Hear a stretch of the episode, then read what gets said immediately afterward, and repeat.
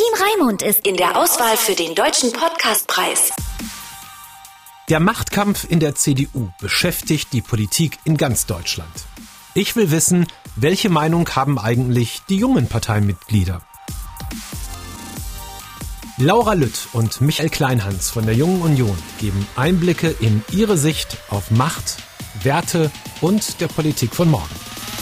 Ich bin Raimund und heute ist Donnerstag, der 20. Februar 20. Fühlt ihr euch von der CDU in der Bundesregierung, von den Entscheidungsträgern in Thüringen noch ausreichend vertreten? Das ist natürlich, also das ist eine Sache der Thüringer. Wie die Bundespartei darauf reagiert hat, meiner Meinung nach, das war nicht richtig. Jeder Eindruck, dass Nazis wie Höcke oder andere aus der AfD Einfluss auf Regierungsämter oder gar Regierungshandeln in Zukunft haben könnten, schadet unserem gesamten Land. Auch Stimmen von der AfD sind ja keine verbrannten Stimmen meiner Meinung nach. Also auch die sind legitim, weil die auch äh, das Volk repräsentieren. Und aus diesem Grund verstehe ich nicht, warum man den Kemmerich so zum Rücktritt gedrängt hat, auch aus der CDU selber und gesagt hat, wie Paul Ziemiak sagte, dass äh, die ähm, FDP in Thüringen das Land in Brand gesteckt hat. Die FDP hat mit dem Feuer gespielt und hat heute Thüringen politisch und unser ganzes Land in Brand gesetzt. Äh, das kann ich nicht nachvollziehen, nein. Annegret Kramp-Karrenbauer gibt auf, weil sie den brodelnden Richtungsstreit in der CDU nicht in den Griff bekommt. Ich werde mich nicht um eine Kanzlerkandidatur bewerben. Parteivorsitz und Kanzlerkandidatur müssen aus meiner Sicht am Ende aber in einer Hand liegen. Jetzt haben wir einen offenen Kandidatenwettstreit um den neuen Parteivorsitz und dann natürlich damit verbunden um die Kanzlerkandidatur. Und ich glaube, es ist jetzt wichtig, dass auch neue Gesichter dazukommen, um eben auch die Jugend zu repräsentieren. In der Bundesregierung haben wir mit Jens Spahn, sage ich mal, einen einzigen Minister, der unter 40 ist. Das ist gut, weil er auch die jugendlichen Themen mit aufgreifen kann. Und ich glaube, dass das nächste Kabinett eben mit mehr jungen Leuten bestückt sein muss, so wie es ja auch schon mit dem Generalsekretär mit Paul Ziemiak der Fall ist. Ich habe heute noch gelesen, dass sich die junge Generation und die Älteren, also wir Millennials und die Boomer im Grunde überhaupt nicht verstehen, dass wir aneinander vorbeireden, hat jemand herausgefunden in so einer Studie.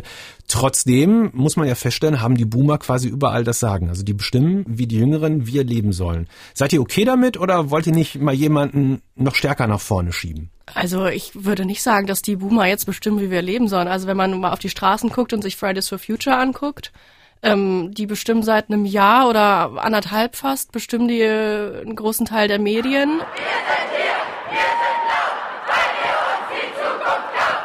Wir sind hier, wir sind laut, weil ihr uns die Zukunft glaubt. Und ich sehe auch eine Politik, die dem den Bestrebungen von Fridays for Future hinterherläuft. Also ich würde auch sagen, Millennials und Boomers, das muss nicht unbedingt im Gegensatz stehen. Die spannende Frage ist einfach bloß, wie Themen gedacht werden.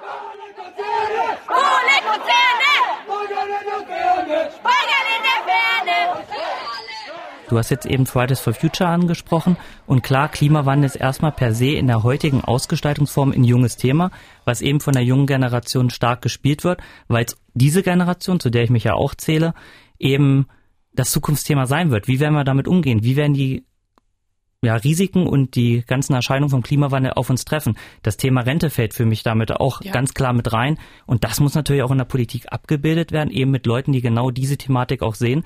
Und das ist der Anspruch, den wir als CDU haben müssen, auch diese Themen glaubhaft und auch inhaltlich gut zu vermitteln. Das heißt, wenn ich das mir jetzt so anhöre, ihr als junge Union habt eigentlich mit eurer Führungsspitze überhaupt kein Problem. Da ist alles fein. Nee, das Nein. würde ich jetzt nicht so sagen. Es gibt ja genügend Probleme oder auch äh, Sachen, wo die Partei nicht gut reagiert hat. Nehmen wir allein das Wieso-Video kurz vor der Europawahl. Dieses Video wird kein langweiliges Politikvideo. Das wird diesmal wirklich ein Zerstörungsvideo. Ich werde in diesem Video zeigen, wie CDU-Leute lügen, wie ihnen grundsätzliche Kompetenzen für ihren Job fehlen. Nehmen wir jetzt die Situation in Thüringen. Da wurde möglicherweise auch zu klassisch drauf reagiert. Und ich glaube schon, dass es auch damit zusammenhängt, dass natürlich auch ein Generationswandel langsam kommt und dass die Leute im Adenauerhaus eben auch äh, das in vielen Bereichen Zentrale der CDU genau das ja. ist unsere Bundesparteizentrale dass da natürlich auch jetzt immer mehr junge Leute reinkommen und das wird dazu führen dass man auch Themen eben anders angeht Du hast gerade das Rezo-Video gesagt. Das Rezo-Video, das war Philipp Amthor, der darauf reagiert hat. In wollte. Diesem, wollte. In diesem Video. Erstörung der CDU? Ja, lol, ey. Hi, Rezo. Du alter Zerstörer. Du hast ja dieser Tage ein viel beachtetes Video veröffentlicht mit dem Titel Die Zerstörung der CDU. Und ich will dir als jüngster CDU-Bundestagsabgeordneter sagen, du hast meine CDU nicht zerstört. Du hast auch nicht objektiv über Politik berichtet. Ähm, das ist einer von euch. Ja, also Amtor, dem wird man natürlich auch manchmal, wirft man dem Gesin Gesinnungsrentnertum vor, auf ja, jeden Fall. Es gibt ja diesen Joke, da irgendwie der älteste 27-Jährige der Welt. Ja, der ist bei einer Klassenfahrt im Bundestag ja. äh, vergessen worden und seitdem wohnt er jetzt dort. Es braucht so eine Leute wie Philipp Amthor, also der versteht, was Verantwortung heißt, der kennt sich in den Strukturen aus. Ähm, auf der anderen Seite ist er aber auch ein, ein geistig ein junger Mensch, also der weiß, was Sache ist, ähm, was, wie Michael schon sagte, also teilweise im Konrad-Adenauer-Haus fehl am Platze ist. Also man kann auf, wie gesagt, auf das Rezo-Video nicht mit einem elfseitigen PDF fünf Tage später oder wie lange das war, reagieren. Und nochmal generell gesagt, also mit dem, eine, von einer absoluten Zufriedenheit mit dem, was oben an der Partei passiert, kann nicht die Rede sein. Eben langsame Reaktion, da ist jetzt unter AKK sehr viel ähm, in der Presse falsch gelaufen, also wo sie sich, wo sie was geäußert hat in der Presse und dann gab es einen großen Shitstorm und anschließend zwei Tage später musste, hat sie dann auf Facebook äh, verkündet, ja, das war gar nicht alles so gemeint. Also so kann es nicht sein. Und auch dieses ähm, Hineinregieren in Thüringen, das fand ich nicht gut. Also wie das abgelaufen ist, was dann ja auch über Angela Merkel, die ja kein Parteiamt mehr inne hat, passiert ist, aus Südafrika. Die Wahl dieses Ministerpräsidenten war ein einzigartiger Vorgang, der mit einer Grundüberzeugung gebrochen hat für die CDU und auch für mich, nämlich äh, dass keine Mehrheiten mit Hilfe der AfD gewonnen werden sollen. Es war ein schlechter Tag für die Demokratie.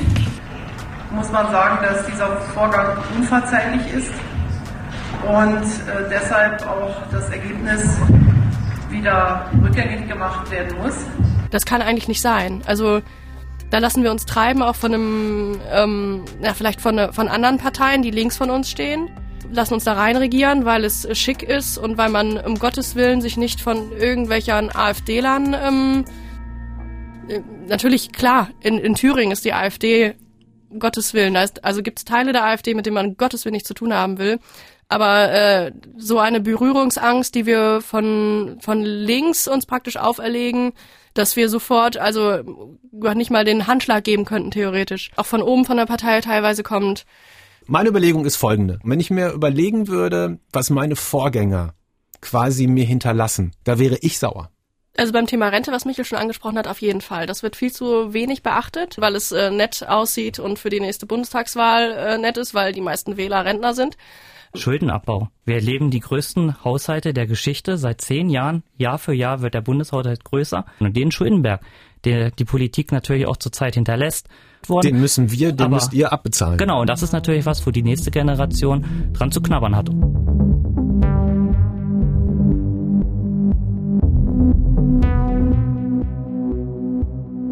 Das sind da viele Themen, viele Sachthemen, die du genau. jetzt gerade angesprochen hast. Was passiert denn, wenn ihr als junge Union in Berlin in der Parteizentrale anruft und, und, und sagt, hier, wir würden da auch mal gerne jetzt mitreden zu dem Thema? Na, wir haben ja unseren Bundesvorsitzenden, das ist ja Tilman Kuban. Der kommt aus Niedersachsen, der ist im Bundesvorstand der CDU ja. mit dabei. Der erhebt seine Stimme da, so wie Paul Ziemiak das vorher auch gemacht hat. Die Junge Union steht ja nicht in Verdacht, eine ruhige Jugendorganisation mhm. zu sein. Innerparteilich sind wir da schon ganz schön hinterher, auch unsere Themen zu platzieren. Das heißt, ihr fühlt euch ausreichend gehört. Mehr geht immer.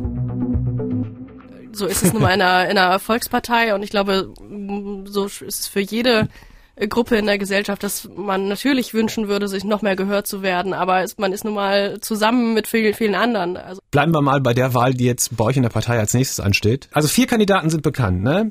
Friedrich Merz ist jemand, der jahrelang Finanzinvestor war und mit einem Privatflugzeug zu Terminen kommt. Wir haben Armin Laschet, der ist Ministerpräsident in Nordrhein-Westfalen, Jens Spahn, gerade schon erwähnt, das ist tatsächlich der Jüngste und Norbert Röttgen, der war früher mal Umweltminister und ist tatsächlich der Einzige in der Runde, der sagt, Leute, wir können das nicht in dem Hinterzimmer entscheiden. Wir müssen darüber die ganze Partei abstimmen lassen, wer sich da aufstellt, wer zur Wahl gestellt wird.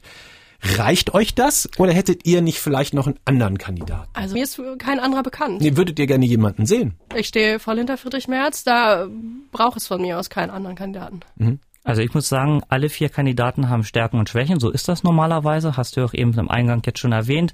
Also ich bin mit mhm. den bisherigen Kandidaten sehr zufrieden und ich glaube tatsächlich, dass es eine gute Fortschreibung der Politik geben wird für Deutschland. Also ich will noch mal ganz kurz darauf zurück zu sprechen kommen, dass ich nach wie vor tatsächlich den Eindruck habe, dass für euch im Grunde alles fein ist. Ne? Ihr seid mit den Kandidaten zufrieden, die da jetzt zur Wahl gestellt werden. Aber man kann doch erkennen, dass zahlenmäßig durchaus weniger Menschen eure Partei wählen. Die Union hat sich die letzten Jahre, glaube ich, viel zu sehr dazu hingegeben, auch Kompromisse einfach zu verteidigen, während die anderen Parteien immer sehr stark einfach ihre Meinung rausposaunen, ohne Umsetzungswille, ohne Umsetzungsfähigkeit, weil sie gar nicht in der Regierung sind und die Union immer daran ein bisschen rumgekränkelt ist, dass sie Kompromisse verkauft hat. Da müssen wir auf unsere eigenen Themen setzen und eben auf die uns die Grundwerte besinnen, wie Rechtsstaatlichkeit, Sicherheit. Ähm, und dass das, was wir sagen, auch umgesetzt wird, dass man sein Wort hält. Und dann kann sich die CDU auch wieder dahin äh, zurückbewegen, sowohl inhaltlich als auch von den Prozentpunkten von bei, bei Wahlen, wo sie mal herkam. Das heißt, da wäre schon noch Luft nach oben. Definitiv in der Kommunikation. Zum unserer eigenen Themen und in der Darstellung der Partei ist definitiv Luft nach oben. Bei der und Formulierung unserer eigenen Themen müssen wir uns erstmal trauen, wieder das zu sagen und nicht nicht die ganze Zeit nur gucken, was machen die anderen und wem, äh, sondern wirklich das aus den eigenen Werten heraus Positionen entwickeln und nicht nur schauen, wo das herkommt. Ich meine, wir, wir sind ja auch eben, wir haben uns nach links entwickelt als CDU die letzten Jahre. Klar, äh, es gibt ja auch einen Grund, warum sowas wie die AfD überhaupt vernünftig entstehen konnte. Und das ist ja auch unsere Verantwortung, auch wieder dafür zu sorgen. Und ich glaube, da wären auch die, die Parteien, die links von uns stehen, die sollten eigentlich froh sein, wenn wir uns wieder ein bisschen Richtung konservativ entwickeln. Die haben mehr Raum zu wirken und man könnte sag ich mal, vernünftige Konservative, die abtrünnig geworden sind von der CDU, um es mal mit Anführungszeichen zu formulieren, äh, die kann man ja wieder zurückgewinnen und macht und schrumpft damit eine AfD und nimmt denen das Potenzial weg, weil eine AfD will keiner. Meine letzte Frage wäre 2030, ihr seid beide dann noch in der CDU. Selbstverständlich.